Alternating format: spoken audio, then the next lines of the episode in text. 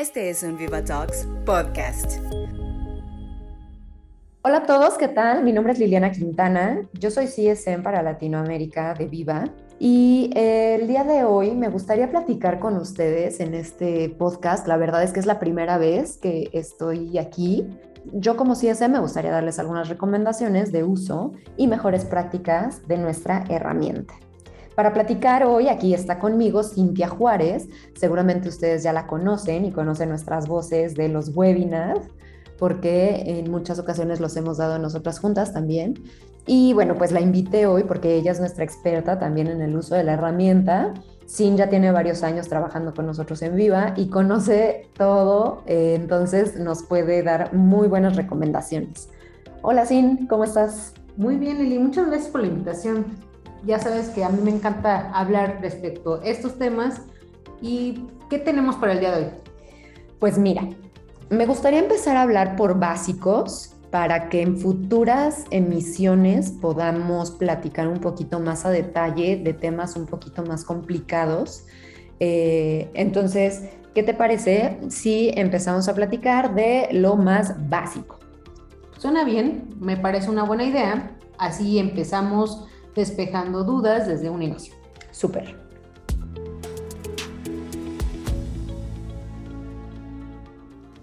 El primer tip que queremos compartir con ustedes, o bueno, la primera eh, best practice, es hablar desde nuestra página de inicio. Nos vamos a ir a lo más básico, que es el inicio. ¿Y qué tenemos en el inicio? Una de las cosas que ahí tenemos, que yo me he dado cuenta, la verdad es que no lo utilizan muchos de nuestros clientes. No sé si es porque no sepan utilizarlo o tal vez no se les ocurren maneras de utilizarlo y son las alertas o los mensajes. Yo creo que es una eh, herramienta de comunicación muy buena porque desde aquí la gente de oficinas puede enviarle mensajes a los representantes al instante y Em, y bueno, pues esta funcionalidad la pueden utilizar para, como vemos, para enviar mensajes, para enviar alertas. ¿Qué opinas de esto, tú, Sí, me parece que es una muy buena herramienta. No es muy utilizada y no solo por el área de back office. De hecho, me han hecho comentarios que también podría ser una generación de mensajes por parte de los gerentes hacia su equipo. Entonces, eso me parece que es algo que no han explorado mucho y que es una buena herramienta de comunicación son alertas que ven desde la página de inicio o que les llegan como notificaciones push. Claro, estas notificaciones push les llegan al iPad como, como cuando, por ejemplo, eh, si tú tienes tu teléfono en tu bolsa o eh, en ese momento estás en una reunión, no sé, no lo estás utilizando, te empiezan a llegar las alertas y después tú las ves, ¿no? Así te llegan las notificaciones de Facebook, a lo mejor tu correo electrónico. De la misma manera, llegan estas notificaciones, estas alertas a los representantes. Exacto, y también es válido pensar que no solo son alertas o mensajes acerca del CRM, pueden ser informaciones acerca, por ejemplo, de recordarles que ingresen sus gastos a final de ciclo, sus inventarios, temas de convenciones o algún otro eh, tema que no tenga que ver directamente con el CRM, o sí, como por ejemplo descargar la muestra médica, eh, si hay una nueva ayuda visual. Y algo muy importante, Lili, para el administrador también es posible crear las alertas todos los inicios o fin de ciclos y programar el proceso de notificación.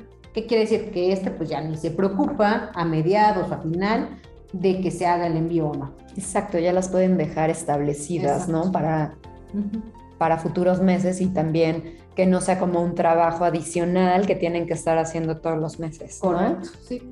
Algo que también tienen estas notificaciones y o alertas es que tienen un como checkbox en el que el representante puede hacer clic en el momento en el que lee esta, esta alerta. Y esto también es muy bueno porque muchas veces, pues en back office no saben si el representante ya recibió la, el mensaje. Entonces, de esta manera, el representante está aceptando que ya lo leyó, que ya lo revisó, que ya le llegó. Y bueno, pues en oficinas también ya pueden saber que este mensaje fue enviado y recibido, ¿no? Eh, finalmente, también para, para la parte de alertas y mensajes, hay una opción que también yo creo que muchos clientes no la conocen o tal vez no se les había ocurrido y es que también pueden incluir links en estos, en estos mensajes. Es decir, vamos a suponer que nosotros ya tenemos programada una capacitación para los representantes a inicio de mes y vamos a mandarles la alerta de recuerda que tienes que realizar esta capacitación y lo puedes encontrar en el siguiente link. Entonces ya viene ahí el link, podemos incluir links de páginas externas, obviamente también internas de Viva. Y bueno, pues de esta manera es mucho más sencillo también para el representante redirigirse a la página de la actividad que nos están solicitando, ¿no? Exacto, sí, totalmente. Bueno, pues ese es como nuestro primer tip, es lo primero que les queremos platicar en las opciones que tenemos en alertas y mensajes.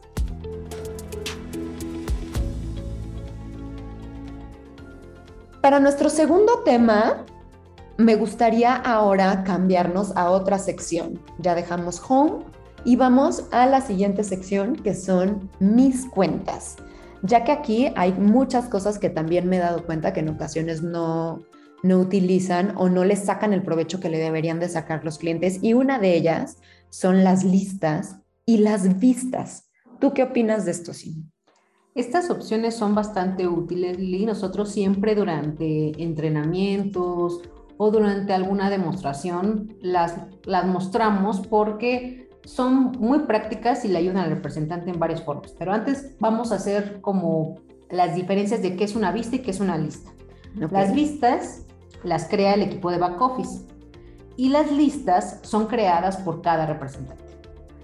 ¿Qué quiere decir? Las vistas son predeterminadas por el laboratorio, como puede ser los médicos de tipo categoría A o los médicos categoría B, o puede ser eh, por tipos de cuentas, todas mis farmacias, todos mis hospitales, personal administrativo, etc. Y las listas, si yo fuera representante, puedo crearlas con mis propios grupos, ya sea los que yo considero como médicos foco, eh, tal vez por estado y así, ¿no? Dependiendo de mis criterios, vamos a decir. En fin, este, eh, yo lo hago las agrupaciones que yo deseo. O tú, Lili, como con base a tus conversaciones con tus clientes, ¿cómo recomendarías usarlas? Mira, pues de entrada sirven, como mencionas, para tener una mejor organización de las cuentas, ¿no? Porque si no, tienes pues como tu fichero médico todo revuelto, ¿no? O bueno, ya lo tienes por orden alfabético pero como bien dices, lo puedo organizar tal vez por estado, puedo poner, puedo crear yo como representante mi propia lista de eh, yo visito Ciudad de México y Puebla. Entonces puedo tener un grupo que sea los de Puebla. Adicional a esto, como bien mencionas también, ya desde oficinas me van a hacer mi lista de médicos eh, categoría A, categoría B, en fin, eso también ya me lo, puede, me lo puedes crear. Eh, también, una vez que ya tengo estos filtros, puedo entrar a la sección de mapas y, por ejemplo, tengo mi sección de, Puebla.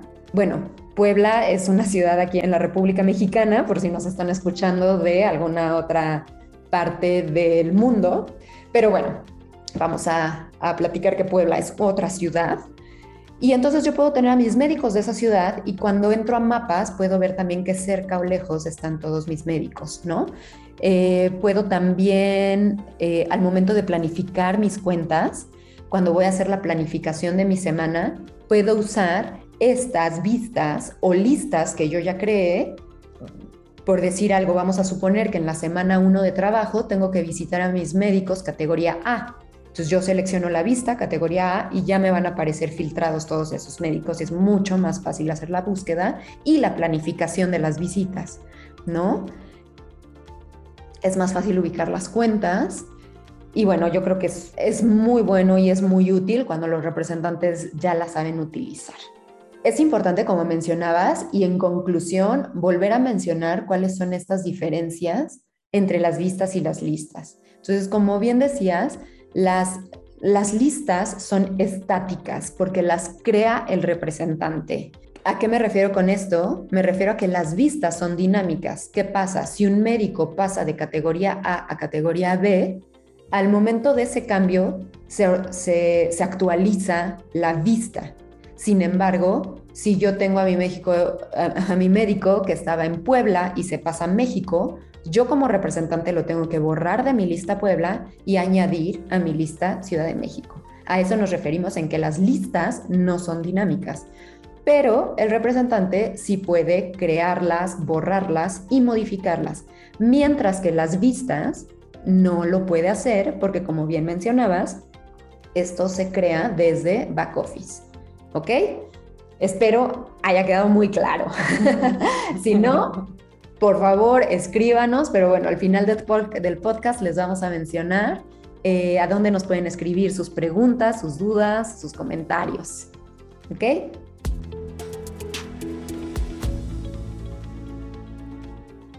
Y bueno, otro de los puntos que también me gustaría platicar el día de hoy, que también está dentro de la sección de cuentas y sería nuestra tercera recomendación, es el uso de los mejores horarios en las direcciones.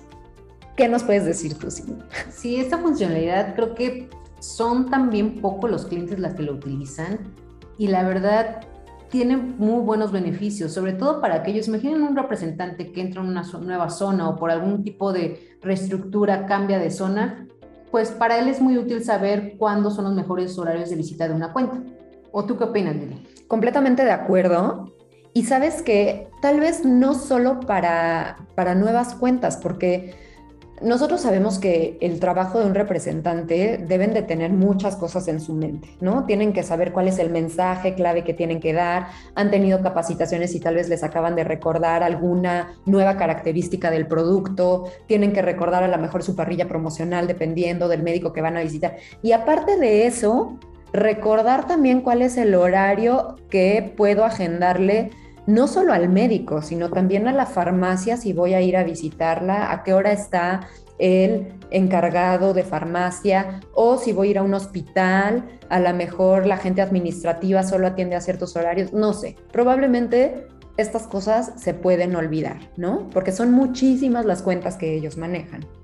Entonces, esta funcionalidad también les sirve a ellos, porque ¿qué pasa? En el momento en el que tú generas el horario, desde la dirección de visita, eh, cuando vas a tu planificador y arrastras una de tus cuentas, eh, se sombrean las, las horas a las que no puedes visitar, es decir, se iluminan los mejores horarios de visita, ¿no? Entonces es una manera fácil y muy visual que tenemos para que el representante pueda ver y ayudarle en su planificación, ¿no? Correcto. Sí, imagínate, si ya tienes los horarios agregados en, tus cuentas, pues la parte de optimización de la planificación de la visita, ya solamente el representante va a la sección de cuentas, selecciona al médico que va a visitar, por ejemplo, le da clic en el botón de, de visita y como tal en automático el CRM agrega la visita en el mejor horario. Entonces, esto es muy bueno. Y algo importante, como tip para los administradores, también estos horarios, mejores horarios de visita pueden ser cargados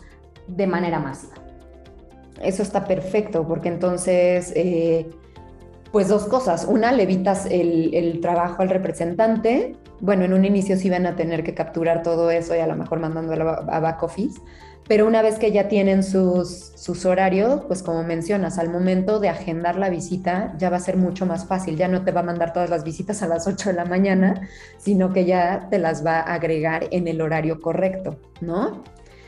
Perfecto.